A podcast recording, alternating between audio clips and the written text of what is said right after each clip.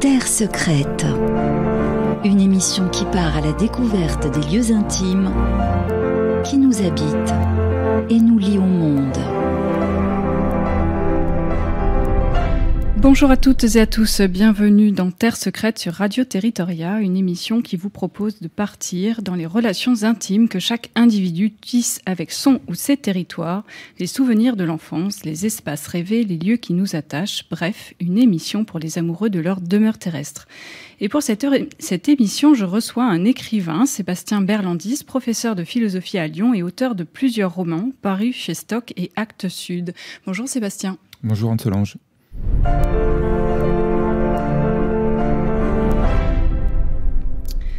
Sébastien, je vais essayer de vous présenter rapidement avant qu'on revienne un peu plus sur votre parcours. Donc, vous êtes né en Avignon, vous avez quitté Avignon pour Lyon à l'âge de 18 ans. Vous avez commencé des études d'abord en prépa littéraire, puis vers la philosophie dès la deuxième année euh, pour ensuite devenir enseignant en lycée public en philosophie en banlieue lyonnaise.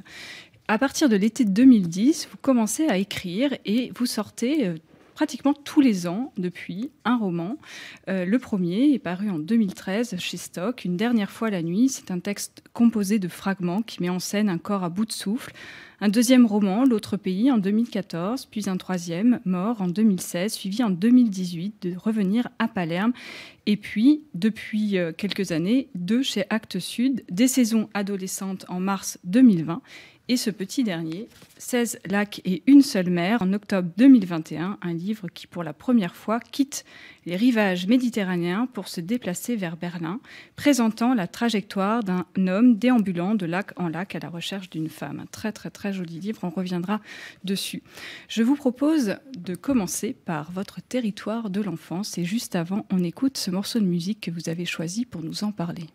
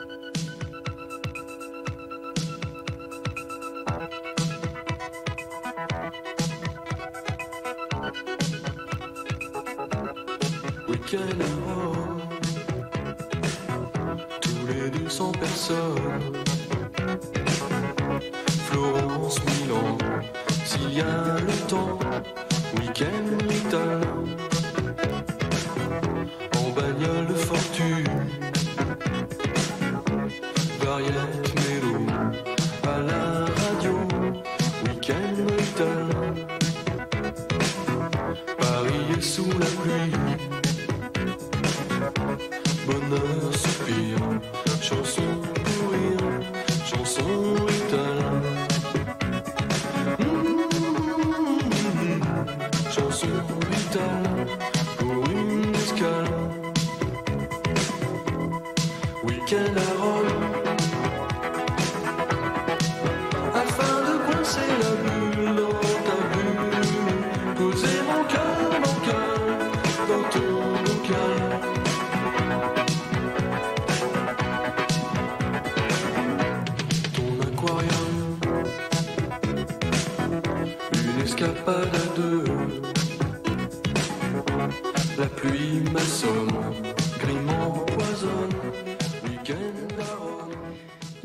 D'entendre un extrait d'Étienne Dao, Week-end à Rome. Sébastien, qu'est-ce que ce morceau évoque pour vous?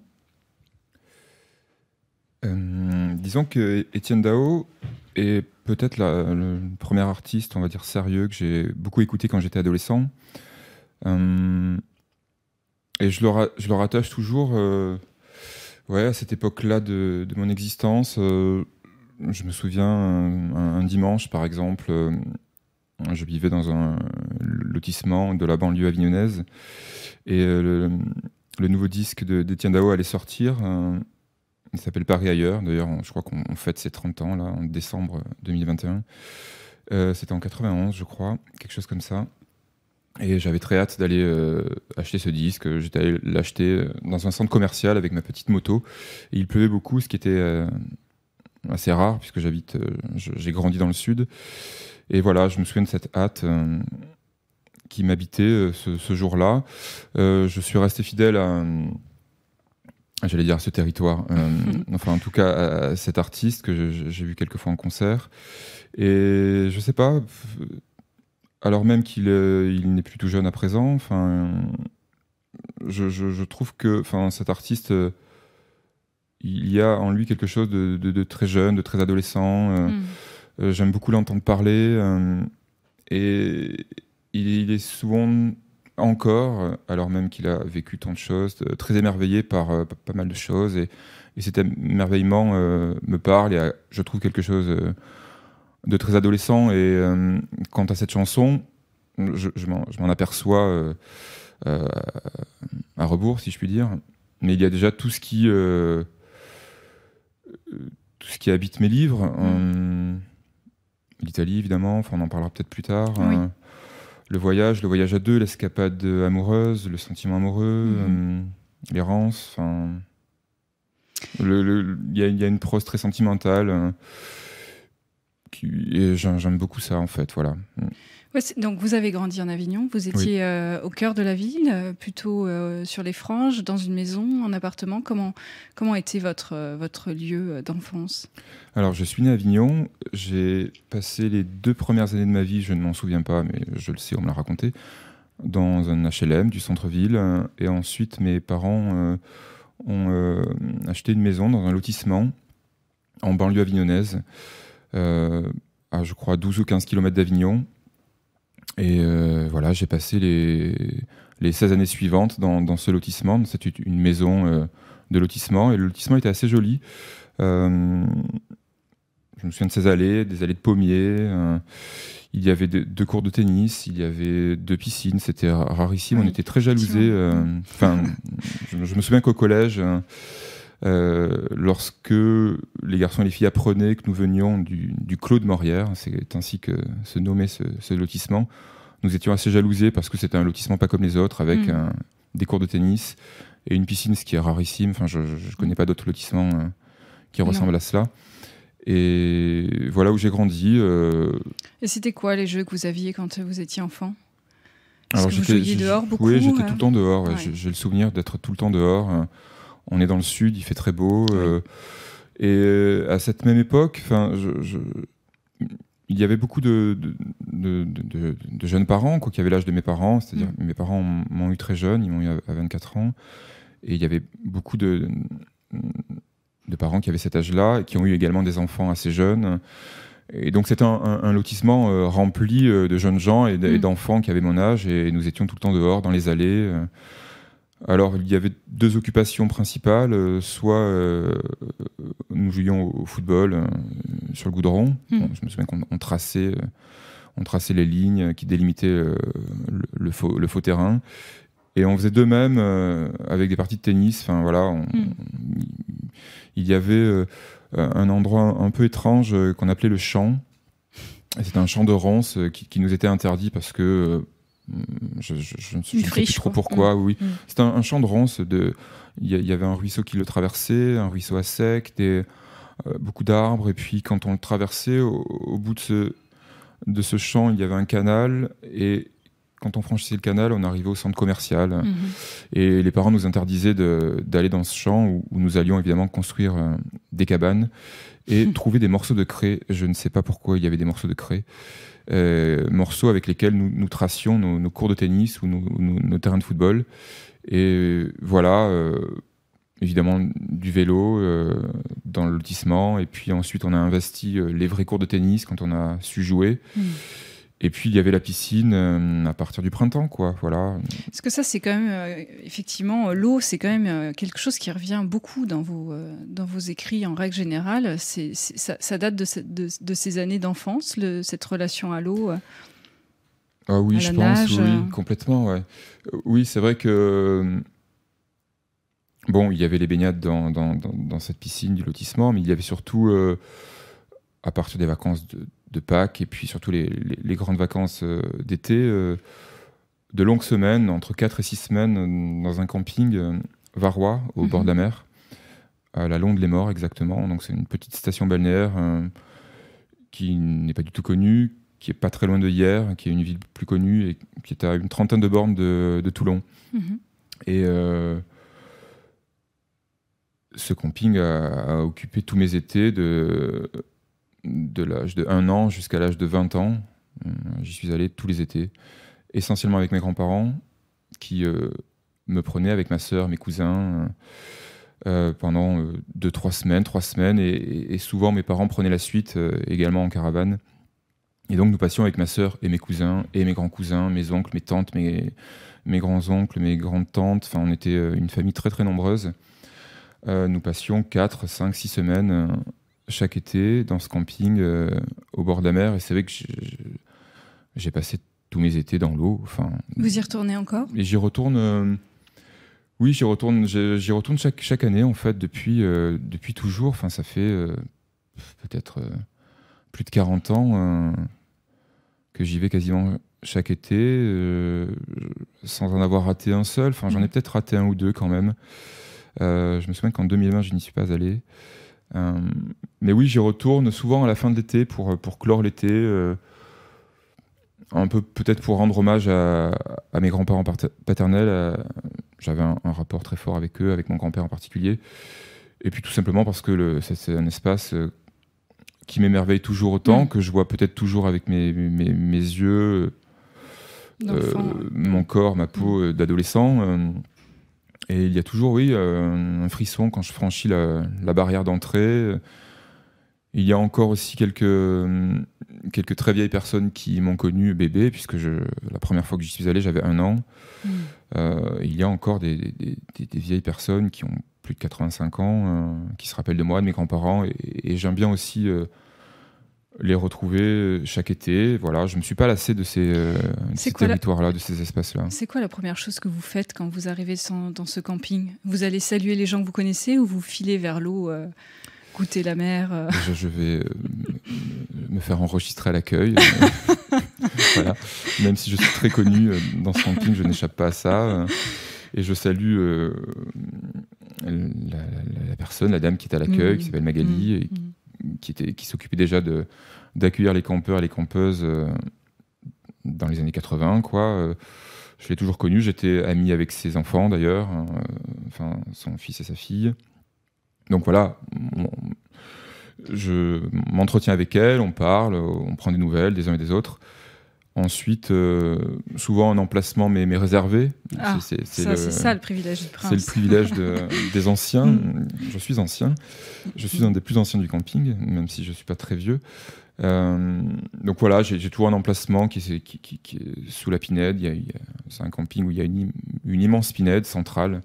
Et ensuite, il y a un- le camping ouvre sur la mer. Il y a trois petites plages.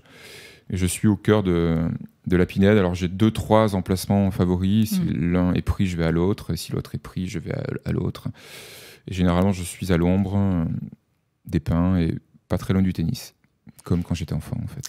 Et en tout cas, ce camping revient assez souvent hein, dans, vos, dans vos écrits, euh, en tout cas dans un de- en particulier, euh, euh, dont j'ou- j'oublie le nom. Mort. mort. Oui. Oui, oui. Euh, c'est vrai que ça revient, ces, ces- ces paysages d'épinèdes. oui, bah, c'est vrai que mes, mes, mes textes, mes six textes sont des textes d'été. Mhm. Et, et je pense que je. euh, cela vient de, de- oui, de, mon enfance, de, Mm. ces années-là, euh, qui m'ont vraiment marqué, qui étaient vraiment radieuses, joyeuses. Euh, et ça, ça, ça s'est vraiment imprimé en moi, ce, ce- ce goût de l'été, ce goût Mhm. de la mer, ce goût de la mer Méditerranée. Mm. Je connais très mal, voire pas du tout l'océan, parce qu'on n'y allait pas, et je n'ai pas pris cette habitude-là. Euh, ce paysage de- très méditerranéen de Pinède, euh, également ces odeurs particulières. Et c'est vrai que j'en ai fait euh, un texte. Alors l'é- l'été, euh, les paysages méditerranéens traversent euh, l'ensemble de mes textes, mis à part le dernier qui, comme vous l'avez euh, Mm. rappelé, se passe dans le nord de l'Europe, euh, à Berlin en particulier. Hum, oui, mais, euh, mais sinon, dans les cinq autres, euh, les cinq autres livres sont traversés par ces paysages méditerranéens. Et le troisième, qui s'appelle Mort, euh, du nom du massif varois, Mm. euh, dans lequel se trouve cette fameuse pinède d'enfance, raconte ses étés d'adolescence. C'est Mm. c'est mon texte, je dirais, le plus autobiographique, où Mm. je, je raconte le- les relations que le narrateur, qui était moi, enfin en grande partie, avait avec euh, euh, son grand-père, euh, sa famille, le grand-père en particulier, et puis les jeunes gens, et les, les- les jeunes femmes en particulier aussi, qui revenaient chaque été. Hmm. Voilà. Il y a d'autres territoires comme ça ou d'autres lieux qui vous ont marqué particulièrement euh, dans votre enfance? Est-ce qu'il y a un lieu euh, en dehors de- d'Avignon et, de, et du sud qui, euh, qui revient, enfin de, de ce camping en tout cas Bah, à Avignon, ce qui m'a vraiment marqué, c'est euh, vraiment ce lotissement. Ouais. C'est étrange quand je raconte ça. Enfin, souvent, le lotissement a, comment dire, pas mauvaise presse, comment on dit, je ne sais pas. Enfin, en tout cas, bon, j'ai grandi Mauvaise dans- réputation. mauvaise réputation. Avoir grandi dans un Mm. lotissement, ça fait rêver personne, a priori. Et pourtant, moi, j'ai adoré ce- cet espace euh, où, il m'est arrivé, je le fais plus maintenant, de, euh, de retourner, voilà, euh, souvent le soir, en voiture, je faisais le tour des allées, je, retournais voir la maison où j'ai grandi, je le fais plus maintenant. Donc vraiment, à Avignon, ce qui m'a marqué, c'est ça. Plus les nombreux terrains de football, ça, ferait rire mon père et ma mère, que j'arpentais tous les week-ends, soit pour jouer, soit pour voir mon Mm. père jouer. Donc j'ai à peu près euh, enfin, fait euh, tous les terrains de foot de, de la région vauclusienne et même au-delà, puisque Mm. j'allais jouer aussi en banlieue marseillaise, euh, dans le Var, etc. Et euh, oui, ouais, ouais, ouais, l'adolescence est liée à ça, euh, ce lotissement, les terrains de foot, et puis ce camping euh, et cette pinède miraculeuse. Ouais, donc Et- une, vie, une, une vie de quartier finalement. euh, Ouais, assez, ouais, peut-être euh, ouais. prolongée. Euh, Je vous propose Oui, j'allais. par- pardon. Non. Mm, J'allais assez peu à la ville, par exemple. Enfin, on, on y allait le week-end. euh, mais c'est vrai que c'est- mon temps était plutôt. euh. Autour de- autour de- de, de cet ce- espace ouais. de lotissement où il y avait tout, mes amis, euh, les jeux. Et puis visiblement quand même pas mal d'activités euh, Oui, possibles entre la piscine et les, et les terrains de sport, euh, ce qui est un luxe euh, qu'on ne connaît pas effectivement partout aujourd'hui en, en ville. Je vous propose de passer maintenant sur votre territoire du quotidien et euh, juste avant on écoute ce morceau de musique. Please don't get involved. Cause I don't want you helping. It is not my fault that I don't want you helping. No. So I run away. When I run away.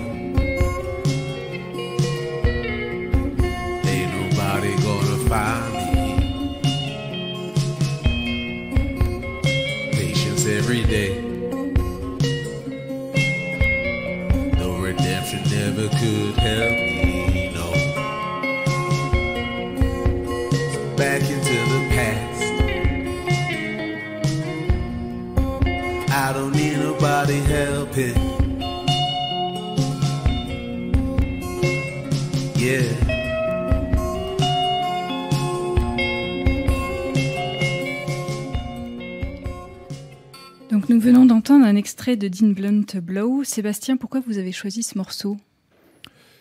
Eh bien, tout simplement parce que c'est euh, un artiste que j'ai découvert grâce à une personne qui m'est chère. euh, il y a très peu de temps, il y a deux mois, je dirais la fin de l'été, euh, et depuis, je n'écoute quasiment que cela. Voilà, il s'appelle Dean Blunt, il est anglais, et il y a dans ce morceau tout ce que j'aime en musique, la mélancolie, le- Mhm. il y a un rythme assez hanté, hein, donné par une batterie qui semble avoir été enregistrée dans une autre pièce. Enfin, je ne sais pas comment décrire cela. Euh, J'aime beaucoup la guitare euh, liquide ou cristalline, euh, qui est une guitare très très anglaise. Et euh, voilà, ce morceau cristallise tout, tout- tout ce que j'aime dans la musique et mes goûts musicaux euh, vont presque exclusivement vers euh, des voix anglaises, des groupes anglais, Mm. euh, la pop anglaise. Et pour moi, c'est une, découverte majeure, Hmm. majeure, majeure. Où est-ce que vous habitez aujourd'hui alors? Alors aujourd'hui, j'habite euh, à Lyon, Mhm. euh, dans le centre-ville. Euh, pour ceux et celles qui connaissent, j'habite au sommet d'une petite colline qui s'appelle la Croix-Rousse. Hmm. Donc c'est la ville, tout en étant un petit peu en dehors de la ville, puisqu'on est au, au sommet d'une petite butte. Il y a deux collines, une colline dite religieuse, la colline de Fourvière, et une colline plus travailleuse, où il y avait des, des métiers de à soie, enfin bref, euh, une- comment dire, des, bon bref, euh, qui, s'appelle la colline La Croix-Rousse. Et Mhm. je, je vis euh, sur cette colline depuis 12 ans et je vis à Lyon depuis bien plus longtemps que ça, puisque euh, j'y suis arrivé, comme À vous l'avez 18 ans, rappelé, oui, Mhm. après mes études. J'ai étudié à Lyon pendant 6 ans. Ensuite, j'ai eu le concours, le CAPES de philosophie, Mhm. qui m'a permis d'en- d'enseigner. J'ai commencé à enseigner dans le Jura, euh, autre territoire qui, qui, est, qui est cher à mon cœur. Euh, une deuxième année euh, en Lorraine, à Metz. Et ensuite, j'ai réintégré euh, la ville de Lyon et j'ai enseigné en banlieue. Et j'enseigne toujours en banlieue Mhm. depuis, depuis, depuis très longtemps. Et voilà, donc je me considère presque, ça ne fera pas plaisir à mes parents, mais tant pis, presque comme lyonnais, quoi. Mm, Enfin, davantage lyonnais que méditerranéen Mm. à présent.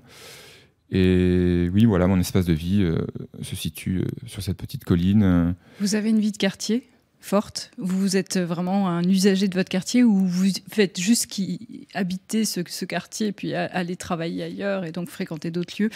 Alors, je, travaille ailleurs, je, Mm. je travaille en banlieue, je, je me rends à mon lycée euh, quotidiennement, euh, soit en voiture, soit euh, plutôt par euh, le train, en fait, un, petit train, euh, un petit train de banlieue, quoi, qui dessert euh, toutes les villes de l'Ouest lyonnais. Je, travaille dans l'Ouest lyonnais, à une quinzaine de bornes de, de Lyon. Et oui, oui, c'est, il y a une vraie vie de quartier. C'est en cela que ce quartier croix-roussien est, est agréable, puisqu'il est dans la ville, mais un petit peu à part. Il est, il est beaucoup plus aéré que, que, d'autres quartiers, aérés, aéré- aériens également, Mm. Que d'autres quartiers de la ville. Il y a de l'espace, hein, il y a des parcs. euh, Qu'est-ce que vous préférez dans ce quartier? Qu'est-ce que vous aimez le plus? Ouais, je crois ouais, le, fait qu'il y ait de l'espace, quoi, que qu'on soit dans la grande ville, mais en même temps que cela ressemble, c'est un petit peu comme ça que c'est caricaturé, euh, à un petit village euh, Mm. euh, avec, euh, oui, euh, ses habitudes et ses habitués. euh, je fréquente le même café, j'habite au-dessus d'un café, euh, le même café depuis euh, des siècles. Euh, J'ai des copains de café, des copines de café. euh, Mm. euh, je travaille au café, je, je- je fais mes cours au café, je corrige euh, au café également. Et ce qui est, ce qui est amusant, c'est que euh, tous mes amis et toutes mes amies euh, vivent à 200 mètres de chez moi. Enfin, Ouais, ça, c'est et on n'a. Mm. on n'a pas tous et toutes vécu euh, à la Croix-Rousse. On, a, on, on est progressivement monté, en fait. Voilà. Euh, J'ai pas mal vécu dans les pentes de la Croix-Rousse, puis dans la presqu'île, donc en bas et puis d'autres amis également. Et puis progressivement, je, je ne sais plus qui est le premier, je crois que c'est moi, 2009. C'est peut-être moi le premier qui est qui commençait à investir, vers, euh, euh, à investir vers sur cet espace. J'ai presque exigé que, que chacun et chacune euh, monte. Et à présent, euh, on est tous euh, vraiment euh, proches les uns des autres, à- Mm. à- à- spatialement et euh, je- on va dire sentimentalement. Mm. Et nous ne descendons jamais. Si donc, ce n'est euh, pour aller au cinéma ou pour aller euh, Oui. dans la librairie, encore même pas, non, toutes les librairies sont à la Croix-Rousse. Bref, non, je descends assez peu. euh, Donc, Dans le cœur de la c'est Finalement, vous avez un peu cette même, ce même rapport à l'espace que, que, que dans votre enfance, euh, d'une certaine façon, où vous restez sur ce lieu. euh, Oui, c'est assez juste, ouais. Mm. C'est vrai que. C'est un peu banal de dire ça, mais je. euh, ma, ma famille est, est intégralement restée en Provence. Ma sœur habite dans le Vaucluse, euh, pas loin d'Aix-en-Provence. Mes parents sont à Avignon. euh, euh, mes oncles et mes tantes sont dans le Vaucluse. Mm. Et il n'y a personne qui vit euh, à Lyon, enfin de ma famille. Et Mm. voilà, là est la, la banalité du propos, mais je, je- je pense avoir recréé une famille euh, Mm. avec, euh, mes amis dans cet espace-là. Ouais. Mm. Et alors, votre pièce préférée, c'est le café, du coup, qui est en bas de chez vous? C'est quoi votre pièce préférée? Ah ouais, c'est peut-être c'est peut-être le café. c'est un, café qui est particulier parce ouais. que. euh, alors, certes, il a été racheté et refait il y a un an et demi, mais il est resté un petit peu dans, en l'état, dans son Mm. jus. C'est un café un peu désuet. euh, euh, c'est un café qui date de 1922. Mm. Il est très spacieux, la lumière rentre, il y a des larges baies vitrées vieilles. Hein, il n'y a pas de musique, donc ça c'est quand même Oui, ça, c'est un luxe, hein. Pour, euh, Mm. mais pas uniquement Mm. pour travailler, Mm. mais pour converser. euh, Mm. et voilà, il, il y a des vieilles banquettes en cuir. euh, donc j'aime beaucoup cet espace-là. Mais non, bah, mon, mon espace préféré, c'est mon, petit salon, euh, Mm. voilà, qui, qui, qui est pas très grand. euh, J'habite un, app- un appartement qui est modeste. euh, mais qui est très éclairé, qui a un certain charme. Il est vétuste, mais il, est- il a un, un petit charme, il fait très cocon. Et le salon en particulier, voilà, je, je, je suis, enfin, je sais pas, entouré de, de- de livres, de, disques, de, DVD, de fleurs, de, de- un joli bureau, euh, des fleurs fraîches, des fleurs euh, séchées. Et tout ça euh, crée, oui, ouais, c'est ça, une espèce de, cocon euh, douillet et, et très agréable, chaleureux. C'est ce qu'on me dit, quoi, quand on vient chez moi. on s'y sent bien, quoi. Et euh, vous avez un objet qui caractérise votre quotidien? Vous avez quelque chose qui euh, rappelle un peu euh, votre vie de tous les jours? Alors, mes objets quotidiens, ce sont mes, mes, mes classeurs de cours. Voilà. C'est pas très poétique, ou, les, ou les- copies de mes élèves. Pardon. Mais sinon, bon, disons que voilà, j'ai quelques objets qui me sont chers. Enfin, ce sont peut-être mes appareils photo Hmm, hmm. Qui sont Oui, parce que ça, souvent avec moi. pas Je, on en a- je ouais. pensais les, les prendre euh, pour les montrer aux, aux caméras, mais ils sont gros et lourds euh, parce qu'ils sont vieux, ils sont plus vieux que moi. Ils datent des années 70, 74 exactement, je crois. euh, Et que ce soit mon appareil photo, euh, qui, qui- qui est un Yashica pour, pour les, les connaisseurs et les connaisseuses, ça, ça ressemble à un Rolleiflex. on le tient sur son ventre, là, comme ça. Hmm. Et il prend des photos au format carré, très belles. Je, je travaille qu'en pellicule, pas par euh, passéisme ou du passé, c'est juste que je j'ai grandi comme ça, j'ai Mm. j'ai été formé comme ça, et j'aime le grain de l'image, euh, les imperfections de la pellicule. Et de la même façon, j'ai une vieille caméra euh, vidéo, une caméra Super 8, avec laquelle je fais quelques petits films. Mhm.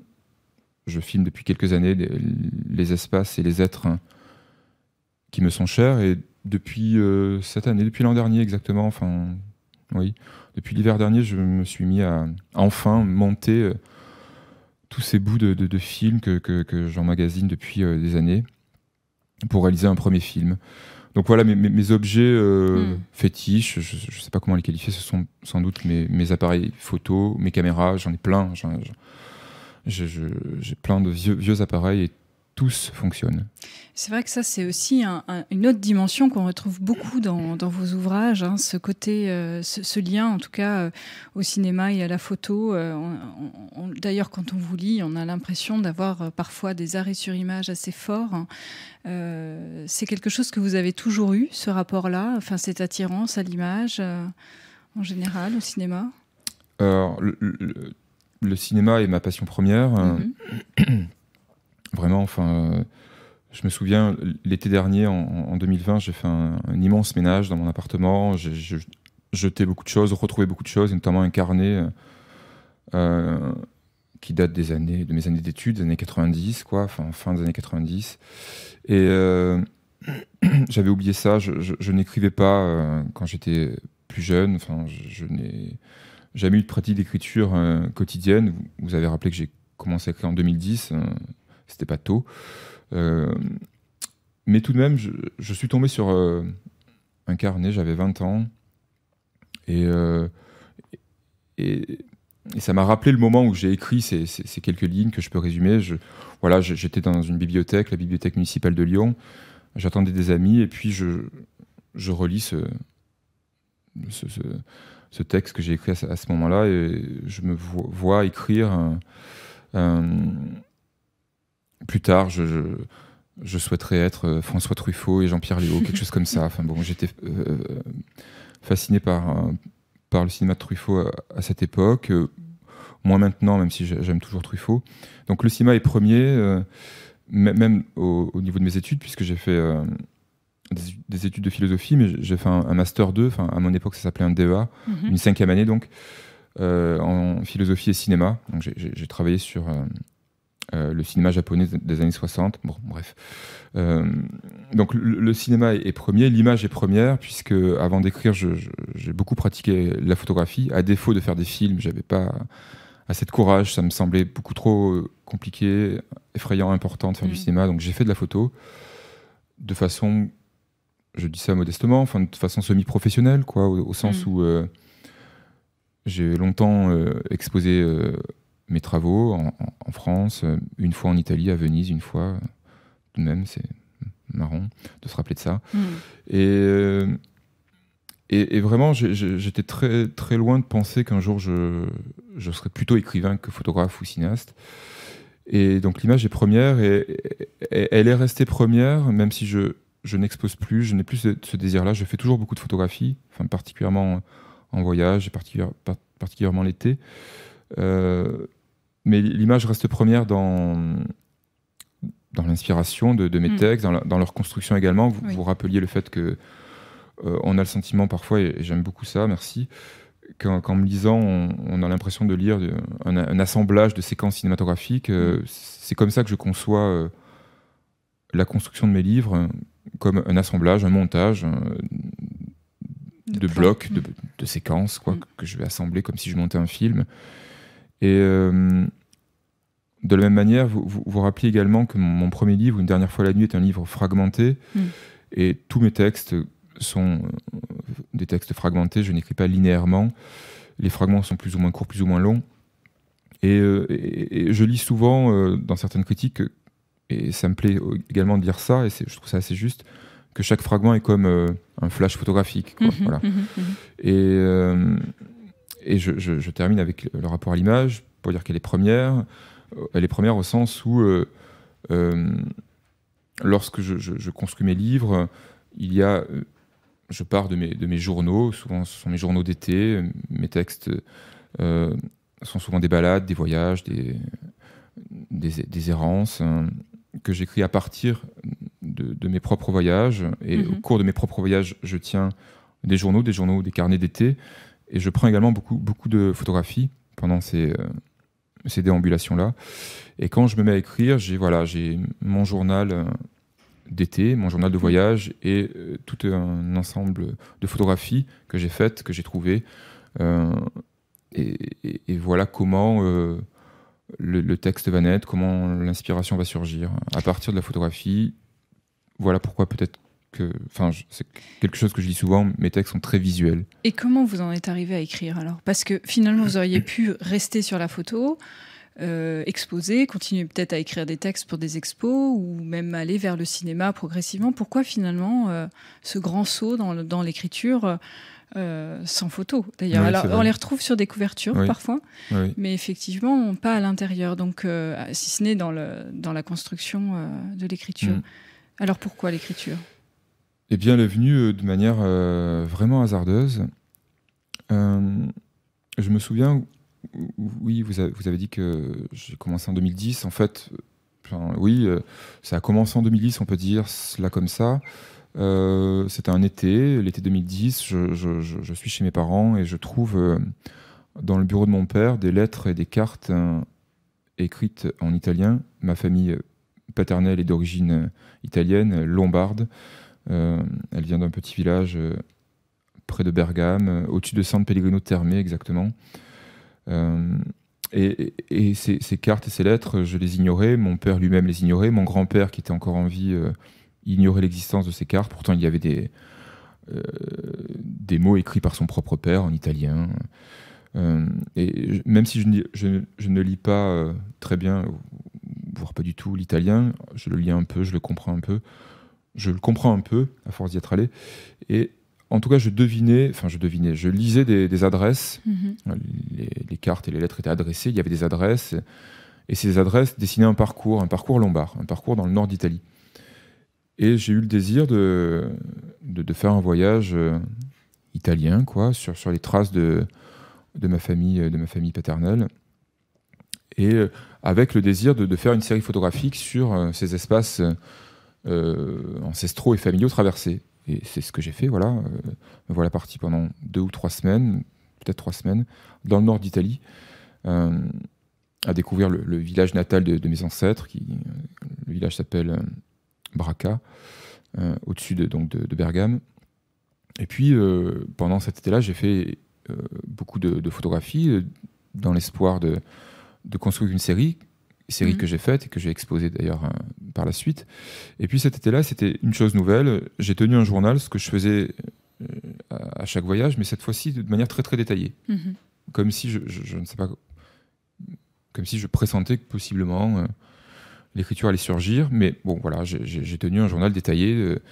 voilà, noter les routes, les, les espaces, les hôtels, les, les forêts. Les impressions. les- pas, pas trop, c'était assez factuel, justement, c'était assez peu. journal de bord, alors. Oui, c'était Mhm. assez peu sensible, assez peu psychologique. C'était vraiment, voilà, je- j'ai fait ça, on a fait ça, j'ai vu ça, il s'est passé ça, telle route, tel hôtel, tel espace, tel restaurant, Mhm. telle euh, montagne, telle forêt, tel bois, etc. etc.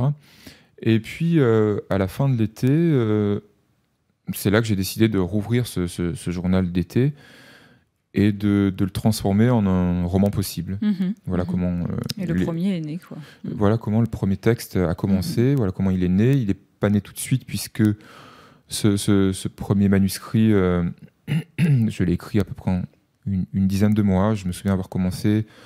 Je crois que c'était en septembre, euh, peut-être septembre 2010. J'ai dû le finir au printemps 2011. Je l'ai envoyé à l'ancienne, pourrait-on dire, euh, Mm. par la poste. Euh, je ne connaissais Toutes les maisons personne. bien sûr. Et peut-être à 25 maisons, euh, j'ai eu 25 refus. Ah oui. ah oui. Et mais Mm. quasiment que des lettres types, euh, Mm. une vingtaine de lettres types, et tout de même quatre maisons, euh, et c'est ma petite fierté non des moindres, euh, se sont positionnées. Alors, il y avait Gallimard qui m'avait appelé sur mon téléphone, euh, et là je suis quand même tombé à la renverse. Enfin, j'étais sur, euh, sur le quai du métro, j'allais au lycée, waouh. Ouais. Euh, puis Mm. il y avait qui? Il y avait Vertical aussi, il y avait Stock, et le quatrième c'était Arléa, un peu moins connu que les trois autres. Ah oui, allez, c'est bien quand même. Et, et disons que des quatre, Mm. c'était euh, l'éditrice de, de chez Stock, Brigitte Giraud, qui était une Mm. écrivaine que par ailleurs je lisais, que Mm. j'aimais beaucoup, Mm. qui s'est montrée la plus euh, enthousiaste, qui m'a fait retravailler ce premier manuscrit Mm. plusieurs fois. Ça allait presque, puis ça n'allait pas, et puis il manquait toujours quelque chose, on perdait en tension. J'ai fini par, ne co- par ne plus comprendre euh, ce qu'elle souhaitait, ce qu'elle espérait, j'ai remisé le, le texte dans un carton, et voilà, je l'ai oublié pendant un certain temps, mais tout de même, euh, ces retours positifs m'avaient donné euh, confiance, quoi, et puis j'avais pris goût à écrire, enfin, Mm, c'était mm. tout nouveau pour moi, et j'ai vraiment eu un grand plaisir à, à écrire ce premier texte, et j'en ai écrit un deuxième euh, dans la foulée, plus rapidement, euh, euh, et ce texte s'intitule Une dernière fois la nuit, Mm. texte que j'ai remis exclusivement à Brigitte Giraud, et deux jours après, elle m'appelait pour me dire qu'elle l'acceptait. Et, et je termine avec l'histoire du premier manuscrit que j'ai repris deux, trois, quatre ans plus tard, euh, en ayant compris enfin ce que mon éditrice euh, exigeait, réclamait. Je l'ai modifié, j'ai enlevé une quarantaine de pages, je crois. J'ai vraiment resserré euh, Hmm. l'intrigue et la narration. Je lui ai reproposé, elle l'a accepté. euh, et c'est devenu mon deuxième livre publié, en Eh fait. oui, voilà. Alors que c'était le premier. Pro- le écrit, premier fait. texte écrit, ouais. Mm. Mm. Je vous propose à présent, Sébastien, de passer dans votre territoire rêvé. Et on va tout de suite écouter un extrait de musique que vous avez choisi pour nous en parler.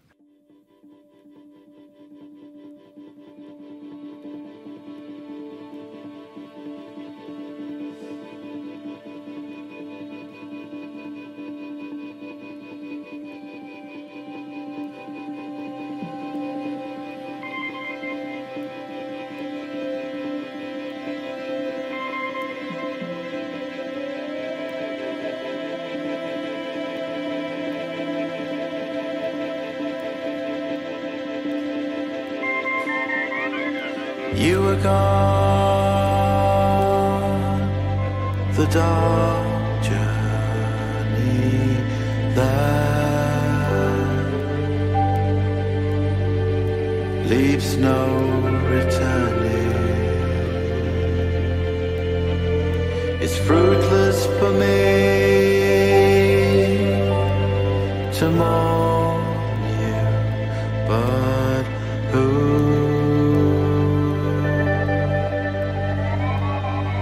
can help mourning.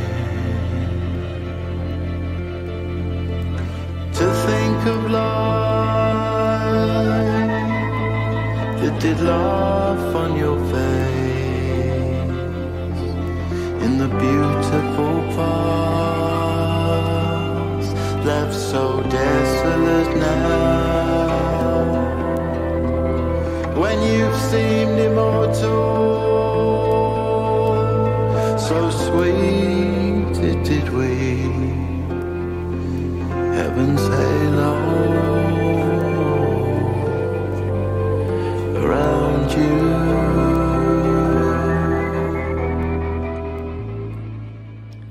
On vient d'entendre un extrait euh, d'une chanson de Damon Albarn. Euh, Sébastien, pourquoi vous avez choisi cette euh, musique pour votre territoire rêvé? Alors, Damon Albarn, qui est un de mes héros, hmm. encore une fois de, de l'adolescence, c'était le chanteur de Blur. Enfin, c'est toujours le chanteur de Blur, le groupe existe toujours. Mhm. Je trouve que c'est la plus belle voix d'Angleterre. Et euh, je me souviens qu'hors antenne, euh, je, je vous disais que j'ignorais quel était mon, territoire rêvé. Mhm. Et je me souviens à présent, là, enfin vraiment, pourquoi j'ai choisi euh, ce morceau. C'est un, un extrait, le premier extrait du nouveau disque de d'Amon Albarn qui, va s- qui n'est pas encore sorti enfin, physiquement, il sort Mhm. mi-novembre.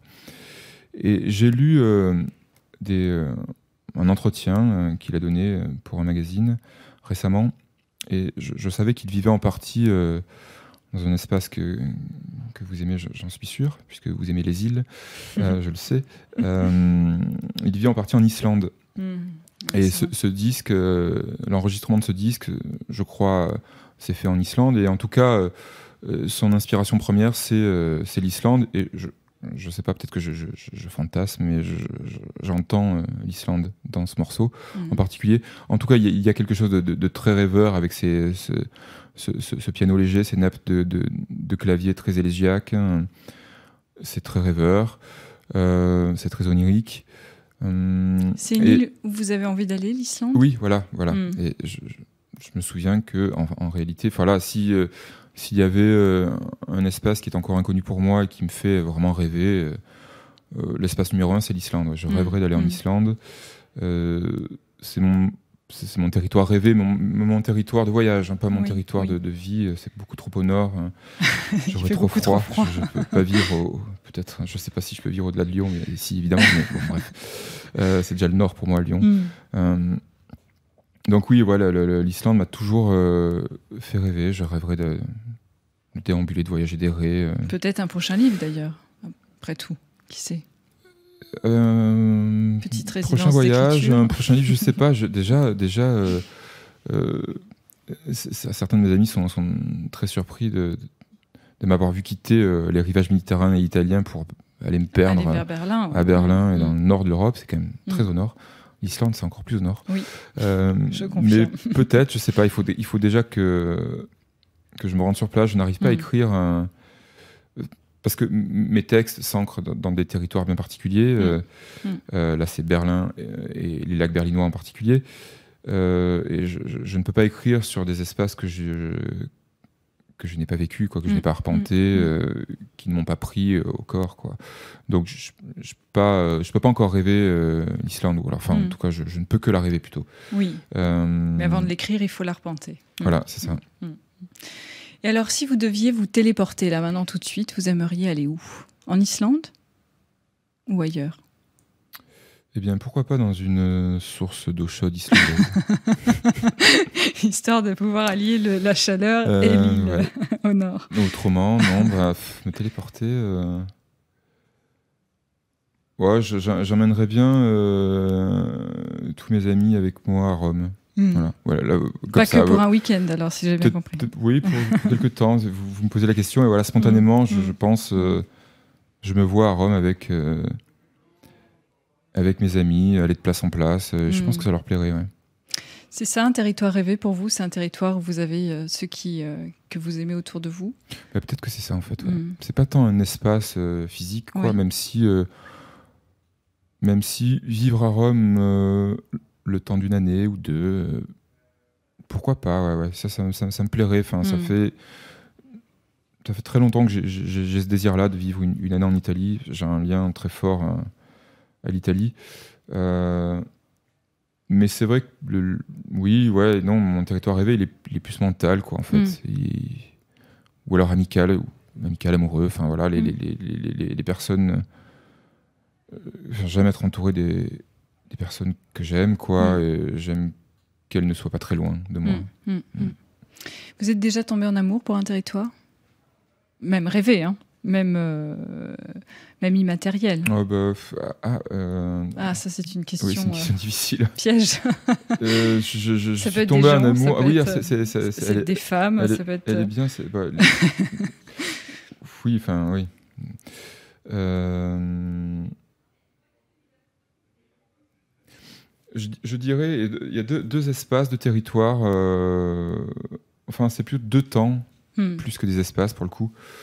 Euh, enfin, un seul temps en réalité. euh, la fin des années 50 et le début des années 60. Voilà. Je, je- je rêve de, de ce temps et de ces espaces-là où. Je, ne sais pas pourquoi. Parce que vraiment, je, n'ai pas connu euh, ce temps-là. Mes parents m'en parlent assez peu. euh, pourtant, ils avaient euh, 18 ans à la fin des années 60. Mais moi, c'est plutôt fin 50, début 60. Mhm, hein. mhm. Je sais pas, je, je fantasme beaucoup euh, l'Amérique des, des- des années 50. hein. Hmm. Euh, la France et Paris en particulier euh, des années 60, peut-être parce que je, suis très, très amoureux d'un territoire en particulier, le- celui du, du cinéma de la nouvelle vague, Mhm, qui, a- mhm. qui a commencé en 59 hein, et qui, voilà, enfin, qui, a, qui a pris son, son essor euh, dans les années 60. Voilà. Peut-être que c'est, ouais, c'est ça, euh, Mm. le, le territoire immatériel, quoi qui me fait rêver, c'est ça. Ce sont plutôt euh, ce- ces époques-là. Est-ce qu'il y a des, euh, des territoires ou des situations ou des, des souvenirs particuliers qui vous ont ému avec un lieu, avec une terre, avec euh, un endroit, euh, au point de vous accrocher euh, vraiment? Ah, bah là, je vais, je vais me répéter, mais je, je peux que me répéter. Enfin, c'est vraiment le- ce- cet espace, euh, Hmm. cet- ce petit espace varois euh, au bord de la mer. Ouais, c'est Mm. vraiment le. Ouais, c'est l'espace qui me- qui m'émeut le plus au monde. ouais. Mm. C'est- bête à dire, mais. Non, mais c'est voilà. Il y a, il y a plein d'endroits, plein, plein, plein d'espaces, de territoires qui, qui, Mm. qui- qui me font frissonner, qui, qui me font rêver, qui, que, que j'ai hâte de voir, où j'ai plaisir à retourner. Mais si vous parlez d'émotion, euh, oui, c'est- l'espace le plus émouvant. Ouais. Ouais. Parce que c'est l'espace le plus hanté, quoi. Enfin, Mm, mm, et, le plus euh, lumineusement hanté. mm. Voilà, parce qu'il y a plein d'espaces qui, qui m'émeuvent parce qu'ils sont hantés, mais parfois, euh, voilà, c'est De souvenirs plus ou moins positifs. ouais, plus ou moins positif, Mm. plus ou moins obscur. Alors Mm. que là, c'est, j'ai l'impression que c'est un espace euh, exclusivement lumineux. Mm, Ça, c'est très beau. L'émission touche à sa fin. Merci beaucoup, euh, Sébastien Berlandis, d'avoir été avec nous aujourd'hui pour parler de vos territoires et de ces confidences territoriales. Je rappelle votre très beau livre à découvrir en ce moment en librairie 16 lacs et une seule mer aux éditions Actes Sud. Une très jolie euh, dérive dans un Berlin assez inattendu que je recommande à tous nos auditeurs. Merci à toutes et à tous de votre écoute et à très bientôt sur Radio Territoria. Merci. Terre secrète. Une émission à réécouter et télécharger sur le site et l'appli Radio Territoria et sur toutes les plateformes de streaming.